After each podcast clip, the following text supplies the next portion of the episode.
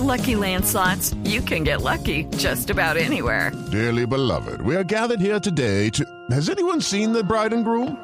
Sorry, sorry, we're here. We were getting lucky in the limo and we lost track of time. No, Lucky Land Casino, with cash prizes that add up quicker than a guest registry.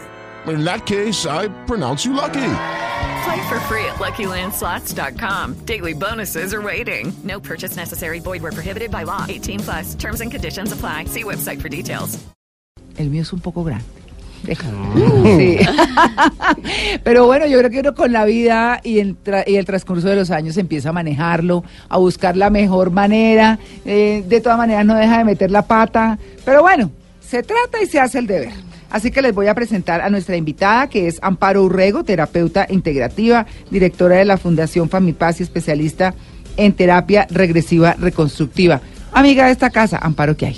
Hola María Clara, buenos días, buenos días para todos. Buenos Muchas días. gracias por la invitación. Bueno, ese monstruo, aquí estamos todos con nuestro monstruo sentado poniendo atención.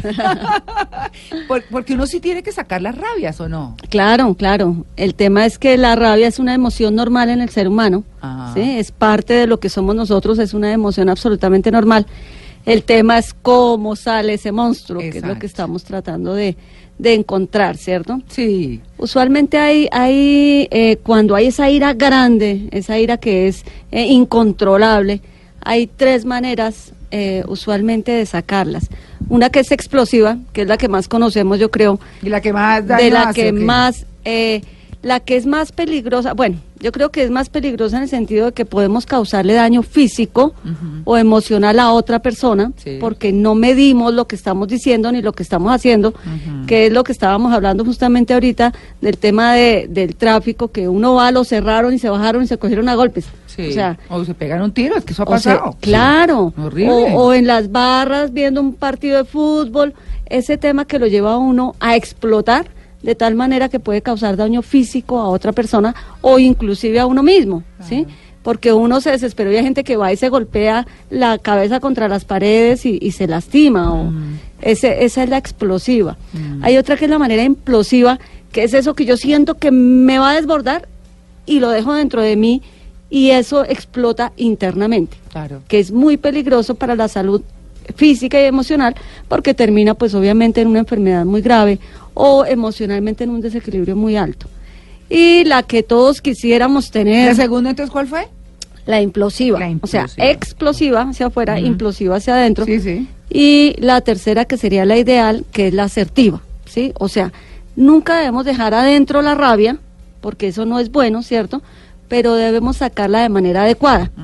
El tema es cómo logramos nosotros manejar esa emoción para sacarla de manera adecuada. Ese es el, el quid del asunto. ¿Por qué la gente termina siendo furiosa? Bueno, hay muchas, hay muchas causales, ¿cierto? Como te digo, la, la rabia es una emoción absolutamente normal y natural dentro del ser humano.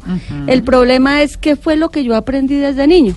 En mi casa todos nos gritábamos, en mi casa eh, el trato era los golpes, en mi casa no hubo límites, entonces yo podía hacer lo que quisiera, o en mi casa me enseñaron a que yo no puedo sentir.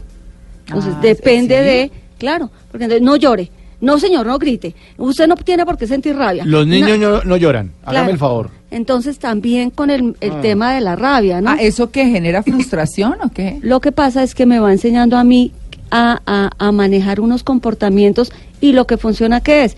Entonces yo me callo, entonces yo dejo que me agredan, ¿sí? O yo me trago, literalmente la palabra trago, la rabia y evito expresarla de manera adecuada. O sea que eso también es una causal de que usted se está taragando todo con unas con una persona con la que usted no puede explotar, pero usted de pronto llega al trabajo a desahogarse con todo el mundo, desde la portería hasta su jefe, y nadie se lo soporta. No Exactamente. son los espacios. Fíjate lo que puede ocurrir. Si yo tengo en mi casa, siendo niña, un papá absolutamente autoritario, gritón, controlador, que evite que yo pueda expresarme, ¿cuáles son los problemas que yo voy a tener? Un problema, estoy hablando específicamente de esto, ¿no? Un problema, por ejemplo, con las figuras de autoridad. Entonces yo no voy a soportar ningún jefe porque ya voy a ver proyectada la figura de aquel que me coartó en el, en el entendido de poder expresarme y poder sentir. Y si soy jefe, ¿qué hago? Pues lo que estaba diciendo Simón justamente. Entonces lo que hago es, en un momento soy víctima, en otro victimario. Entonces aprovecho de manera inconsciente, obviamente, y agredo a todo el que pueda. ¿Qué es más peligroso? ¿El explosivo que no se mide y que eh, lanza lo primero que se le viene a la cabeza? ¿O el implosivo que va guardando, acumulando y acumulando, pero que cuando explota, ahí sí el daño colateral es... No, salga corriendo todo el mundo. Es- Sí, ¿qué Sí. es más peligroso de los Las dos? dos cosas son absolutamente peligrosas dependiendo de las consecuencias, porque el problema de la de no controlar la ira o la rabia, ¿cierto? Esta emoción es que no se miden las consecuencias. Entonces, claro, yo digo eh, y, y María Clara ahorita lo decía, uno va aprendiendo y la experiencia le va mostrando. Muchas veces el tema es que cuando yo soy explosivo de niño y empiezo a ser agresivo con otros y no me ponen límites, no me enseñan a canalizar cómo sacar la, la rabia. Entonces de grande yo puedo sencillamente pararme y matar a otra persona. Y ya cuando estoy en la cárcel la consecuencia cuál es? O sea, ya ya ya después de que el ojo está afuera no hay Santa Lucía que valga, como dicen, ¿no? Las mamás, sí. Sí. Sí. Amparo, ¿cómo hace un padre de familia para controlarle eso al hijo? Para que el tipo de a los 18 años no esté dando puños con los amiguitos del, Uy, del, barrio. Ay, y porque uno ya sabe a los a los 5 o 7 años uno dice, este pelado como que tiene un genio parejo. ¿Cómo hace para pilotearle eso? Claro, el tema es empezar desde pequeñito y fíjate que desde antes, ¿no? O sea, eh, uno tiene que empezar a hablar muy claro con los hijos. Es normal que tengas rabias, es válido y siento que estás muy molesto. Validarle la emoción al niño. Estás muy molesto. Lo que no es permitido es que agredas a nadie con la rabia que estás sintiendo. Entonces, ¿qué puedes hacer? Ir a tu cuarto, golpear un cojín, eh, gritar, si quieres gritar en tu cuarto, pega un grito, sacas la rabia, pero recuerda que nunca puedes lastimar a nadie.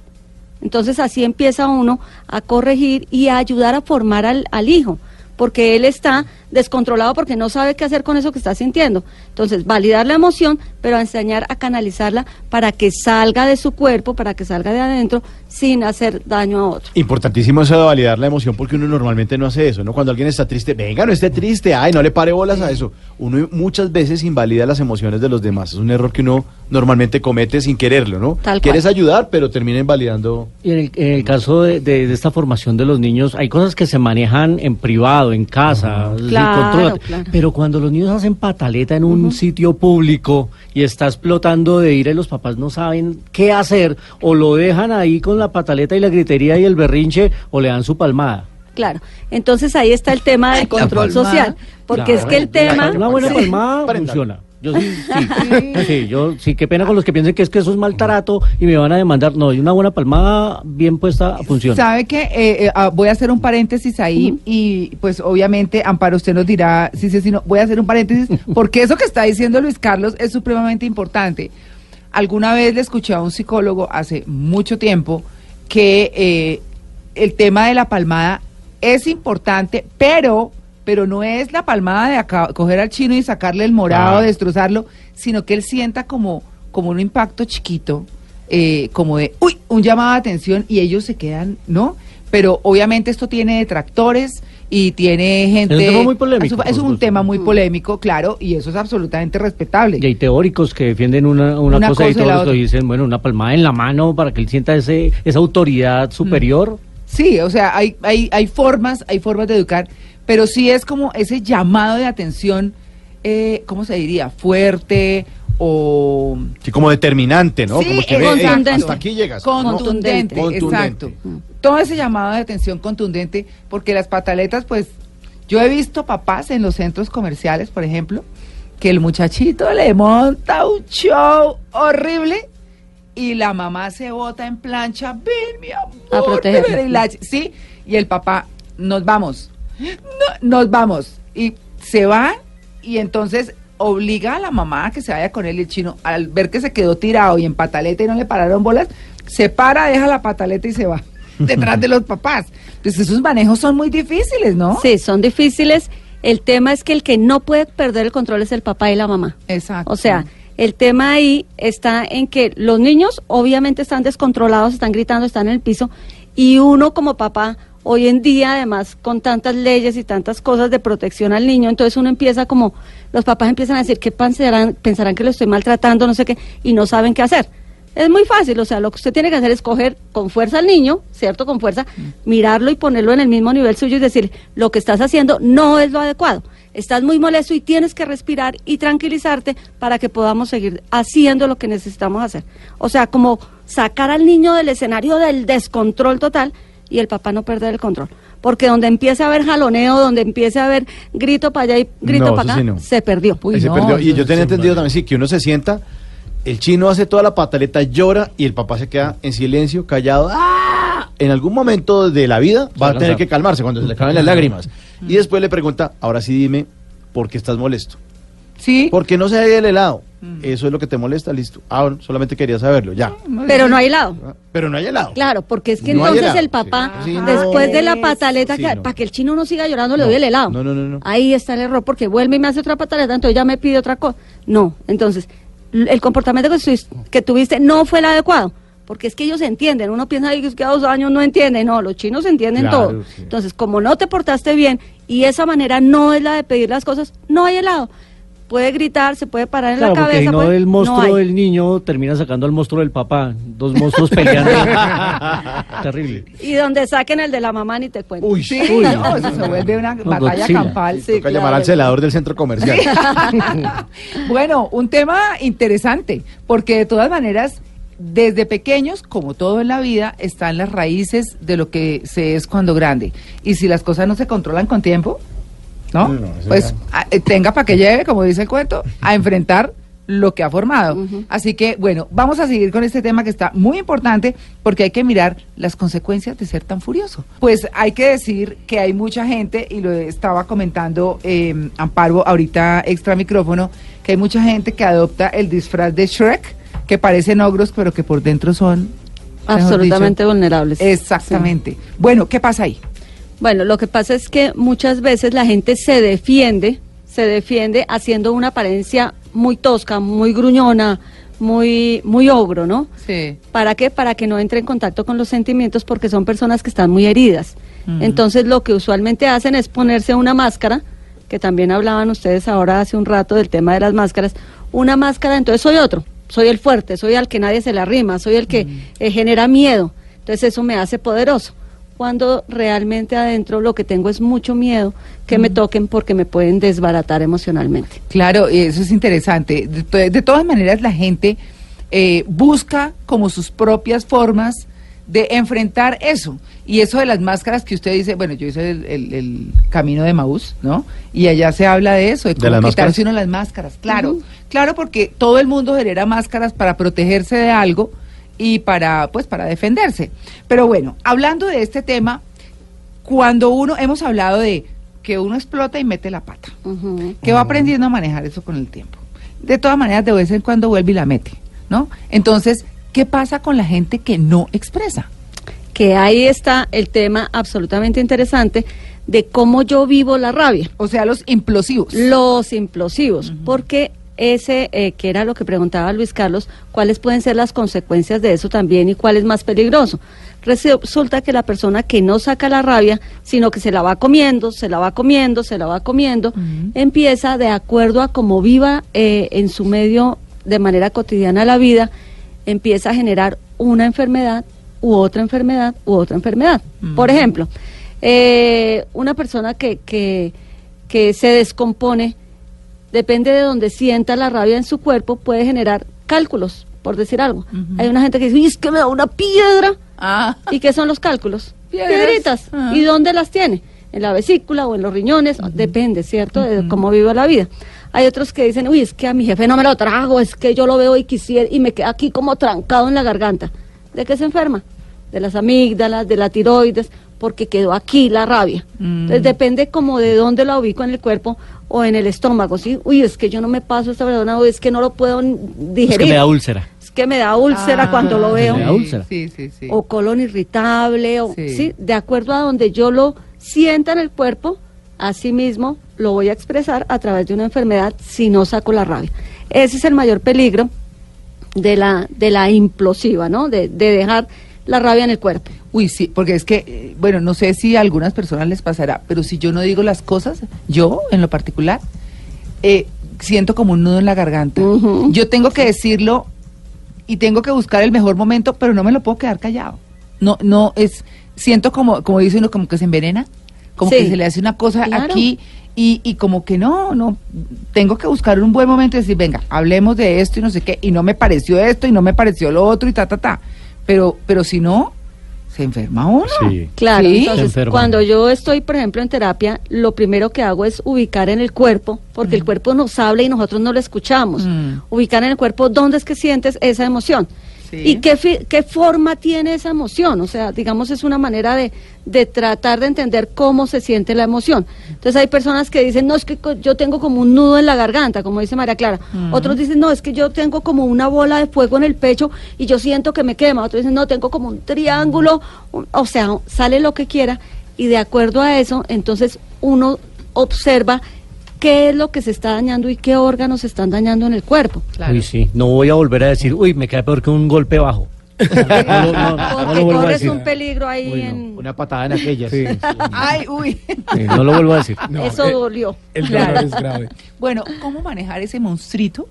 Bueno, ¿qué es lo Sí, ideal? sí. Entonces, lo ideal es expresar la rabia y expresarla con voz.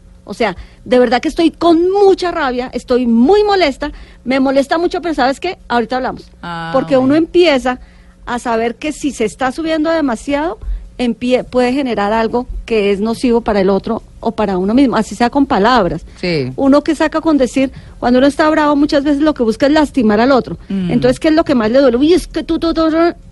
Y cuando ya uno ha hecho eso, ya no hay manera de retractarse reversa. sin dejar un daño emocional o físico. Entonces, eh, yo me acuerdo que había en algún momento un mensaje que mandaban mucho que es como si eh, uno clava un, una tachuela, una puntilla, algo, y la saca, ahí quedó el hueco. Claro. Entonces, en el corazón del otro queda el dolor de las palabras que uno puede expresar cuando las dice con rabia. Entonces, hacer conciencia de la rabia y decir, sí, siento mucha rabia por lo que está pasando, estoy muy molesto, pero prefiero ahorita no hablar. ¿Y qué es lo más importante del que está al lado? Que respete ese espacio. Porque aquí, aquí viene un tema también de, de un gran escritor y profesor mío que se llama Joan Garriga, y él decía, en las relaciones siempre debemos dar, en lo positivo un poquito más, y en lo negativo un poquito menos Claro. porque eso sí va a ir bajando el nivel de rabia. Entonces, si tú estás muy molesta y me dices, estoy con mucha rabia, yo te digo, pues venga, hijo de madre, venga, y pues No, la bueno, cosa y se nos sube. cascamos, a ver. Exacto, ¿sí? Bueno, pero hay una cosa que es importante y es cuando empieza uno a hacer el curso de paciencia y de aceptación, ¿cierto? El curso Calimán de Serenidad y Paciencia. Sí, exacto. Entonces, cuando uno dice, eh, tengo un contacto permanente con esta persona, bien sea porque vive conmigo o porque trabaja conmigo o porque está en el vecindario o porque está cerca. Y entonces, esa persona tiene X o Y característica. Entonces uno dice, miércoles, pues, tengo que tener paciencia o la acepto o porque buscar cambiar la gente no sé, o sea, me parece que no, pero sí eh, hacer tal vez uno mismo como esa introspección y decir, no, yo voy a asumir esta conducta frente a esta persona. Por ejemplo, si la persona no entiende fácil eh, que eso sucede, eh, entonces uno coge, toma aire y vuelve y explica, o no, o como, o, o qué hace. Claro, ahí. ahí el tema es qué tan importante es eso que estoy eh, eh, conviviendo Ah. con la otra persona como para que yo tenga que reaccionar de una o de otra manera. Sí. Por ejemplo, acá en Bogotá, que nosotros sabemos que el tráfico es un caos Mm. y que a uno lo cierran y que si uno pone la dirección la aceleran y que realmente vale la pena desgastarme tanto y sacar toda esta adrenalina y toda esta rabia si no me van a dejar pasar. O sea, es empezar a entender y a elevar un poquito el nivel de conciencia de cuál es la consecuencia de lo que está pasando en el otro sobre mí. ¿Vale la pena que yo me desgaste o empiezo a sentir no vale la pena empezar a desgastarme con tanta cosa y empiezo a fluir desde otro nivel vibracional? O sea, más relajado, respirando, porque claro, hay cosas que a uno lo alteran. No es que uno, ojalá uno pudiera decir, soy inmutable, ya aquí no me, nada me perturba, nada me agobia, nada me molesta. Es muy difícil. Mm. Pero realmente cuando uno llega y dice, oiga, que, lo- que el vecino es amargado, que el vecino siempre grita, que el vecino no sé qué, ¿qué es lo que yo puedo hacer desde mí para yo estar bien, ¿cierto? Mm, claro. y empezar a protegerme de esas personas eh, agresivas, negativas, de ese tráfico terrible y sentir que eso que estoy haciendo es protegiendo y cuidando mis emociones, mi bienestar y mi armonía. Eso es- entonces hay que andar de gancho con el mostrico, pero bien manejadito. Pero bien manejadito. En sacar, pequeñas dosis. sacarlo, no Peinarlo. en cuerpo, peinarlo. No alimentarlo mucho, no alimentarlo No mucho. alimentarlo. Y, y además ver con quién de verdad uno se agarra, ¿no? Hay una Sí. frase muy bonita de Fito Páez de una canción que se llama Al lado del camino que dice, no es bueno nunca hacerse de enemigos que no estén a la altura del conflicto. Ah, sí, eso Entonces es usted así. no se vaya a meter, Sí. o sea, ¿para qué se pone a agarrarse con el vecino? ¿Para qué hace eso?